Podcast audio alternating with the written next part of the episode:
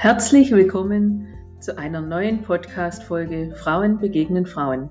Mein Name ist Claudia Notwang und heute möchte ich dir eine besondere Frau als Talkgast vorstellen, die durch ihre persönlichen Charaktereigenschaften uns über ihre Lebensstationen berichtet und uns verrät, was ihre Triebfedern sind, um so positiv und erfolgreich durchs Leben zu gehen, trotz vieler Höhen und Tiefen. Sie ist Vorbild und Mutmacherin. Sie wird in der nächsten Stunde meine First Lady sein. Sei gespannt und viel Spaß beim Zuhören. Egal, ob du gerade beim Kochen, Bügeln, Autofahren oder Sport machen bist, im Büro oder auf der Couch sitzt.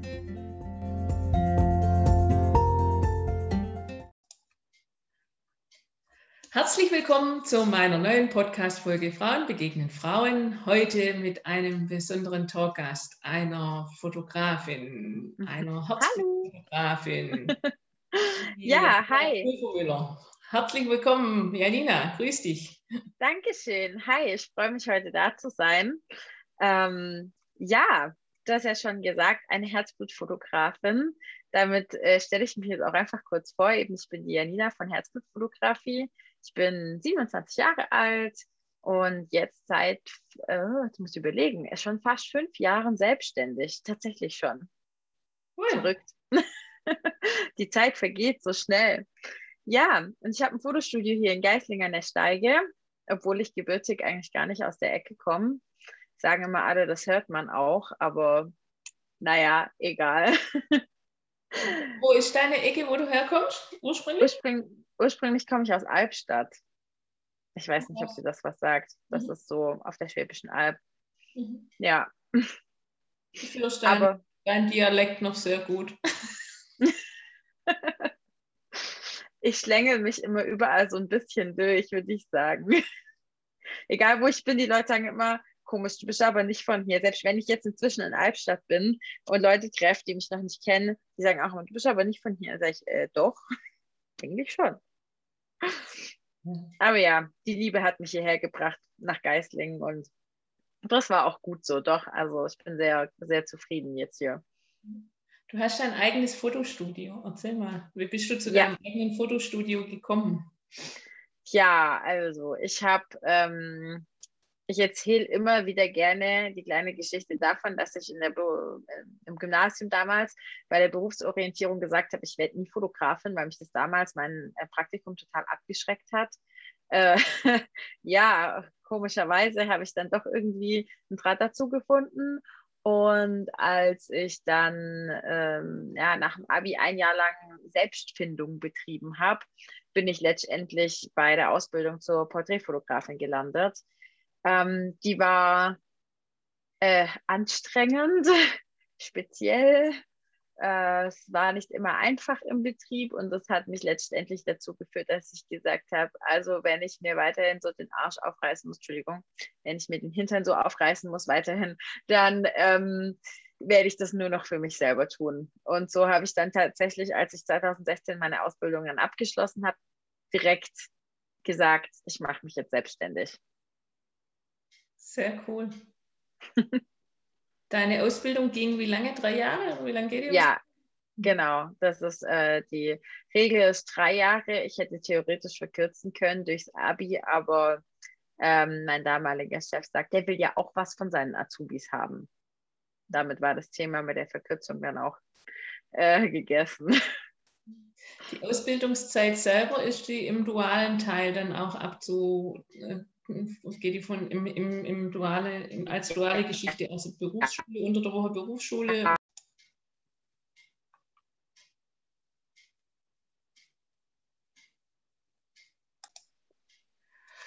Janina, wie läuft die Ausbildung ab mit Berufsschule und ähm, Unternehmen? Ja, also ähm, ganz normales duales System. Das bedeutet, wir haben die Ausbildung im Betrieb und dann den theoretischen Teil in der Berufsschule. Ich für meinen Teil ähm, hatte das Glück, ich durfte mir aussuchen, in welche Berufsschule ich gehe. Ich habe damals in Tuttlingen gelernt und wir konnten uns entscheiden zwischen, oh, ich glaube, Bad Saugau und da wäre dann Blockunterricht gewesen und ich war aber in Freiburg und dann habe ich einfach einmal im Monat eine Woche Berufsschule gehabt. Was für mich super praktisch war, weil einfach die Abstände zwischen den Schulblöcken nicht so groß waren und man dadurch nicht immer so raus aus dem Thema war. Ja, das finde ich, find ich immer auch ähm, viel geschickter, weil bei uns die, die Azubis, also die Elektriker, die haben immer ein bis zweimal in der Woche Berufsschulunterricht und das ist immer, finde ich, sehr zerhackt die Woche, weil dann kommen sie gerade im Geschäft richtig an, dann müssen sie wieder in Schule und ja, ich ja. würde das auch immer sehr bevorzugen, wenn das so, so im, im Wochenblock dann ist. Ja, das glaube ich. Also ähm, mein Azubi jetzt, ich habe ja inzwischen auch eine eigene Auszubildende, die ist in Stuttgart auf der Berufsschule und ähm, die hat Blockunterricht. So alle zwei bis drei Monate ist das, glaube ich. Und das finde ich auch wieder anstrengend. Also zu kurz mit diesen ein, zwei Tage in der Woche, das finde ich total anstrengend, weil ja, dann wird man ja immer so rausgerissen aus dem Betrieb. Aber auch dieses langgezogene jetzt und dann ist sie halt aber auch immer zwei Wochen auf jeden Fall weg, wenn nicht sogar länger. Und das mhm. finde ich auch fast ein bisschen zu lang. Mhm. Ist halt, ist halt schade, weil sie dann auch in der Zeit immer, wenn dann mal tolle Termine sind, ein bisschen mehr verpasst, finde ich. Mhm. Für dich war gleich nach der Lehre klar, du gehst in die Selbstständigkeit, oder? Ja, ganz genau. Also ich habe einfach gesagt, ähm, ich will mein eigenes Ding machen. Ich glaube, das ist halt bei einem kreativen Beruf wie Fotograf auch nochmal was anderes wie jetzt in anderen ähm, Bereichen oder Branchen. Aber jeder Fotograf hat ja so seinen eigenen Stil und äh, je weiter ich in meine Ausbildung kam, desto weniger konnte ich mit dem anfangen, was man damals bei uns im Betrieb gemacht hat. Und da habe ich gesagt, nee, ich will, ich will mein eigenes Ding machen. Da habe ich richtig Bock drauf. Und ja, so kam das dann auch. Und ich kann auch sehr froh sein, dass da meine Familie und mein Mann mich auch unterstützt haben und gesagt haben, ja komm, probier das doch aus, mach dein Ding. Und ähm, ich will es nie wieder anders machen. Ja, ich finde es total mutig, weil du warst ja da jetzt auch noch nicht, ähm, sage ich mal, so alt, in Anführungszeichen. Um ja. dann ähm, den Mut da dafür aufzubringen und zu sagen, nö, ich gehe jetzt in die Selbstständigkeit und ich ziehe das für mich durch. Ähm, viele, viele fangen ja erst dann an und sagen, nee, ich brauche jetzt ein bisschen Berufserfahrung und dann schaue ich mal. Also ja. Das ja, das, das stimmt schon. Also ich habe es auch oft gehört. Ich hatte auch einen Kollege, der ja mal gesagt hat, ach, das könnte ich nicht also so wie du. Aber wie gesagt, also ähm, ich war nicht allein. Ich hatte diesen Rückhalt von meiner Familie und auch vor allem von meinem Mann, der gesagt hat, hey, hör zu, also ich verdiene genug und du zahlst dann halt, was du kannst hier bei uns vom gemeinsamen Leben, von der Wohnung, ähm, mhm. aber mach du jetzt erstmal. Und ich glaube, wenn ich das nicht gehabt hätte, wäre es auch bei Weiben nicht so einfach gewesen, weil so konnte ich irgendwie hatte ich nicht zu argen finanziellen Druck ähm, und konnte halt auch mal sagen, okay, ja, jetzt gebe ich das Geld aus für ein neues Objektiv zum Beispiel. Und er hat dafür dann halt das neue Sofa gekauft oder so. Also ja, da, da muss ich immer wieder sagen, da hat er schon einen großen Teil dazu beigetragen. Super, ja, aber es ist ja toll, wenn er dich auch so ermutigt hat und, und das Vertrauen in dich da reingesetzt hat und gesagt hat, mach das. Ist ja super. Ja, schätze ich auch sehr an ihm. ich weiß nicht, ob, ob er mein Mann wäre, wenn das nicht so wäre, weil ich ähm, ja davor in der einen oder anderen Beziehung meines Lebens lernen musste, wie es ist, wenn man das nicht hat. Und ich ähm, ihm das, glaube ich, ziemlich direkt gesagt habe, bevor wir zusammengekommen sind, habe ich gesagt, also pass auf, so läuft das hier. Und ich habe überhaupt gar keine Lust darauf, dass ich nicht mein Ding machen darf. ja, und er ist nicht weggerannt. Also würde ich sagen, hat gepasst. Perfekt. Perfekte Lebenspartner. Deine Auszubildende, ja. in wievielten Leben, äh, Lebensjahr, Ausbildungsjahr ähm, die Elena ist jetzt bei mir im zweiten Lehrjahr. Ich muss dazu sagen, dass ich sie nicht im ersten Lehrjahr eingestellt habe. Sie war vorher in einem anderen Fotostudio ähm, wo es ihr jetzt nicht mehr gefallen hat. Und ja, der Plan wäre eigentlich gewesen, dass sie schon noch im ersten Lehrjahr zu mir kommt. Aber das wäre letztes Jahr gewesen. Ähm, und dann kam Corona ähm, und hat ein bisschen meine Pläne durcheinander gebracht, weil ich ähm, keinen Meister habe und deshalb habe ich den Ausbilderschein machen müssen. Okay. Und die Prüfung wäre im April gewesen. Und naja, da ging halt gar nichts letztes Jahr. Und deshalb ist die Elena dann erst im September zu mir gekommen. Also Anfang zweites Lehrjahr war sie da. Mhm. Geht es grundsätzlich bei euch in der Berufssparte, dass man ähm, in die Selbstständigkeit geht ohne Meisterbrief? Ja. Also Fotograf ist da ja gar kein geschützter Beruf mehr, sondern ähm, du kannst dir eine Kamera kaufen und dich Fotograf nennen. Und dann musst du dich halt noch bei der Handwerkskammer anmelden, ähm, weil das ein Handwerksberuf ist. Aber da fragt überhaupt gar keiner nach Qualifikation, nicht mal nach einer Ausbildung. Okay. Das, ähm, das ist ja, ganz ausgefallen, das Berufsbild, oder? Sozusagen, ja. Also äh, es gibt auch nur noch wenige Betriebe, die ausbilden. Mhm. Und es gibt sehr viele Menschen, die der Meinung sind, man braucht die Ausbildung nicht. Ähm, meine beste Freundin hat auch keine Ausbildung und ist selbstständig als Fotografin. Die hat sich da aber auch wirklich reingehängt und die hat halt auch einfach ein bisschen Talent. Ne? Also muss man ja auch sagen. Und ähm, ohne, wenn man da nicht wirklich mit Herzblut hinterher ist und auch nicht das, so das Auge dafür hat, glaube ich, ist es schon schwieriger. Ähm, aber nichtsdestotrotz darfst du dich halt dann trotzdem Fotograf nennen. Gut, dann kannst du ja umso mehr stolz drauf sein, dass es du wirklich von der Pike auf gelernt hast und ähm, den Berufstitel auch dafür hast. Also. Ja, bin ich tatsächlich auch. Und ich muss auch sagen, dass natürlich man heutzutage viel über YouTube lernen kann. Und wenn man das halt gerne macht, dann hat man natürlich immer noch mal einen anderen Willen, wirklich selber sich was beizubringen. Aber ich habe viele Dinge gelernt, die halt wirklich noch mit dem Handwerk des Fotografen zu tun haben. Und für die bin ich sehr dankbar. Also ich glaube, dass viele von den Hipster-Fotografen nicht wissen, wie man einen Film in der Dunkelkammer entwickelt, ohne mhm. was zu sehen. Und das sind so Kleinigkeiten. Ähm, man lernt halt dieses Handwerk und gewisse ja, Gegebenheiten und Verhältnisse äh, von Grund auf und erzeugt dadurch einfach auch ein Verständnis. Und mhm. das möchte ich nicht missen. Also ich kann es echt nur empfehlen, wenn man das gerne macht, dass man da vielleicht irgendwo eine, eine Ausbildung dazu macht. Mhm. Toll. Ähm, du hast auch ein bisschen deine Nische gefunden, gell? ja. Also allein dein, deine Firmenbezeichnung Herzblutfotografin ähm, animiert ja schon so, zu dir zu kommen, um dort Bilder machen zu lassen. Erzähl mal, wo deine Nischen so liegen. Ja, ähm, also davor muss ich ganz kurz sagen, Herzblutfotografie. Ich bin tatsächlich mal auf einem Parkplatz angesprochen worden, ob ich äh, im Krankenhaus fotografiere.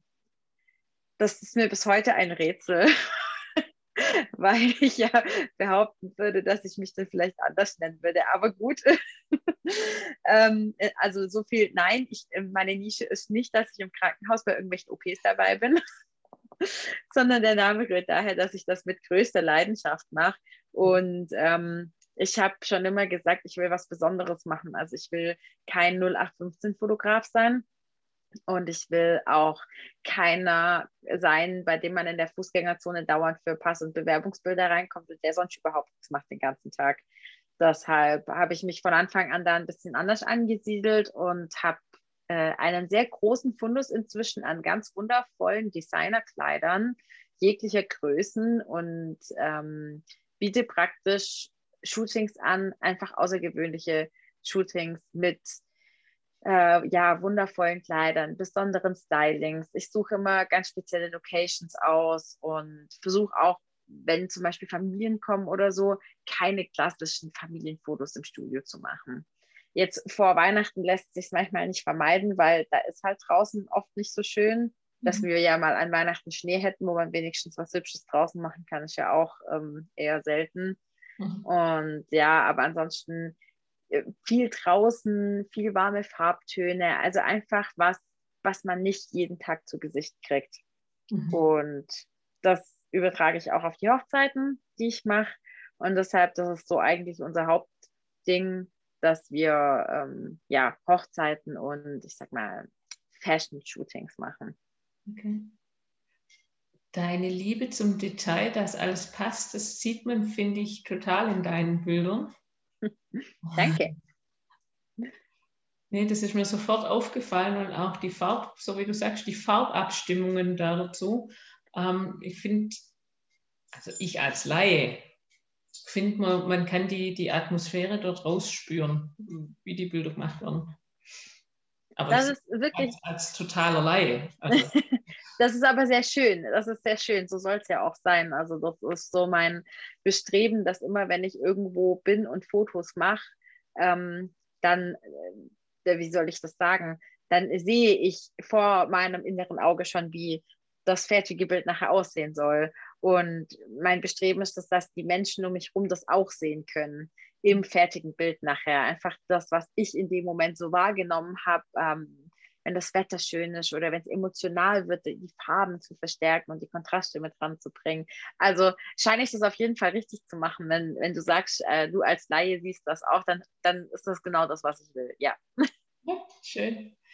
Ähm, noch was ganz Spezielles, was du, was du mit anbietest, ist die, sind die Fotoreisen. Ja, wenn nicht gerade Corona ist. Ne? Oh, ich kann gar nicht oft genug mich darüber beklagen. Also in der Regel in normalen Jahren, ich habe ja schon gesagt, meine beste Freundin ist auch Fotografin und ähm, wir bieten zusammen diese Fotoreisen an, die ähm, jetzt nicht speziell für Fotografen sind, äh, was viele oft äh, erstmal mit Fotoreise assoziieren, sondern wir bieten praktisch an, dass wir einen Pauschalurlaub für unsere Kunden buchen und organisieren und wir nicht nur an traumhafte Locations fahren, sondern auch jeden Tag ganz besondere Shootings machen. Also bei mir ist dann, ist dann mindestens immer ein Koffer nur voll mit den Kleidern. Da ist nichts für mich drin. Das ist dann nur für meine Kunden. Und meine beste Freundin hat dann mehr Jungfrauflossen dabei und Feenflügel. Die kommt nämlich aus dem Fantasy-Bereich.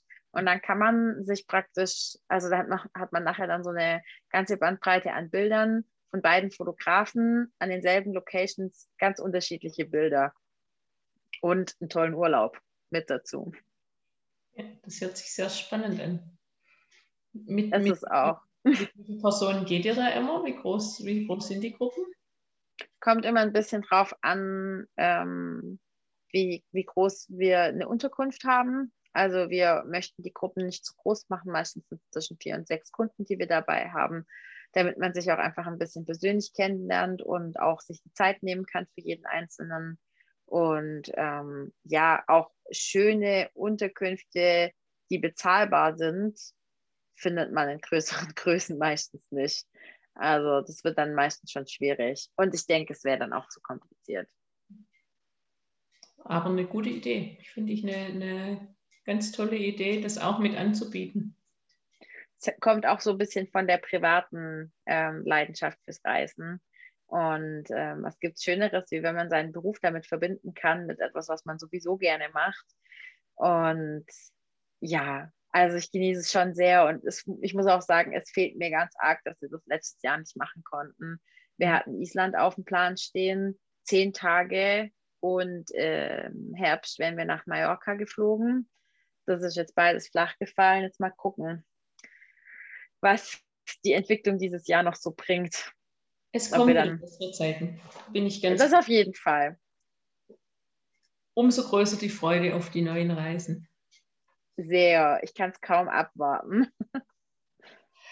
Ja, ähm, ja Nina, ja, du hast selber ja jetzt auch in, in einer Domäne, sage ich mal, gelernt, Fotograf, Fotografin.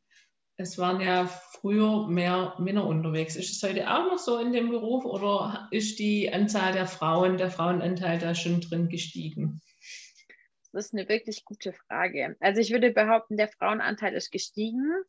Ich habe aber trotzdem den Eindruck, dass mir öfter Männer begegnen. Aber vielleicht ist das auch nur meine eigene Wahrnehmung. Das kann ich tatsächlich nicht sagen. Ähm, aber ja, ich glaube, dass es bei Frauen oft so ist, dass halt sie nochmal ein bisschen eine andere Art von Fotografie haben und ein bisschen einen anderen Blick, was Zarteres und emotionaler. Das hat sich erst die letzten Jahre so etablieren müssen, dass es auch wirklich ankommt bei den Leuten. Mhm. Mhm. Was würdest du ähm, Frauen mitgeben, die diesen Beruf interessant finden? Was könntest du denn aus deiner eigenen Lebenserfahrung an Tipps da dafür mitgeben?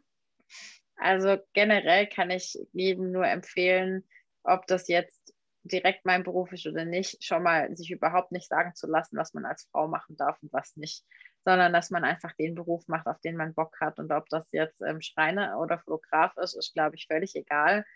Ähm, du, du bist ja aufmerksam geworden auf mich durch diese äh, tolle Kampagne von der Handwerkskammer Region Stuttgart, die eben ähm, die Handwerkerinnen etwas mehr vorheben möchte und zeigen möchte, hey, wir Frauen können auch, auch was. Und da habe ich das auch schon gesagt. Also gerade auch als Fotograf hat man natürlich auch Handwerkliches zu tun und man schleppt viel schweres Zeug durch die Gegend, wenn man Sets aufbaut und die Lampen mitnimmt und ähm, man muss sich auch behaupten, was zum Beispiel Preise angeht.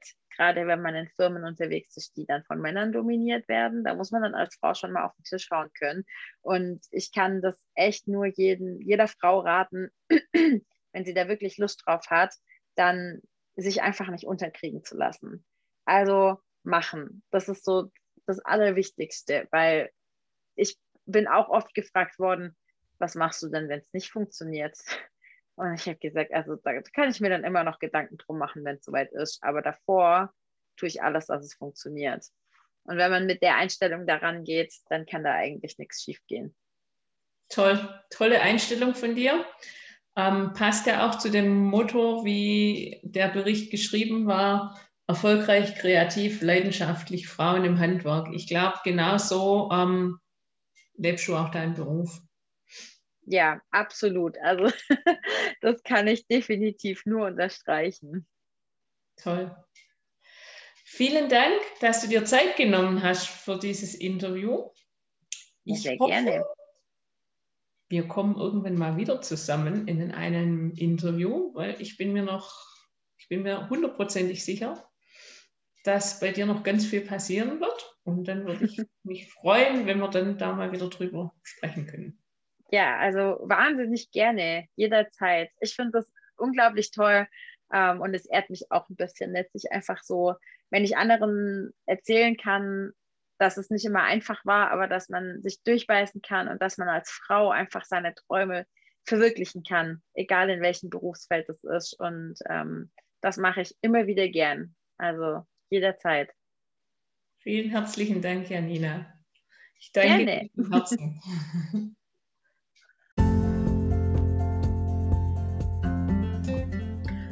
Danke fürs Reinhören in meinen Podcast.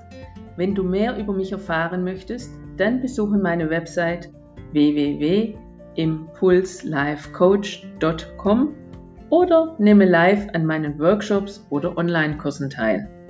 Infos und Termine für dich als Podcast-Hörerin findest du in den Show Notes oder auf meiner Homepage www.impulslifecoach.com.